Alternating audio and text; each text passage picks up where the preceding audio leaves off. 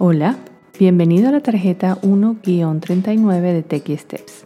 En esta tarjeta vamos a aprender a cambiar el idioma del teléfono. El idioma del iPhone define cómo se muestran las distintas aplicaciones y las distintas opciones de tu teléfono. Si tu teléfono está en español y quisieras cambiarlo al idioma inglés, es muy sencillo. La mayoría de las características generales del teléfono se modifican a través del icono configuración.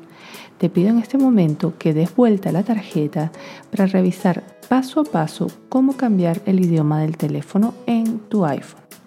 Primero, en la pantalla principal ubica el icono de configuración y presiónalo. Segundo, desliza tu dedo hacia arriba en la pantalla hasta que llegues a General.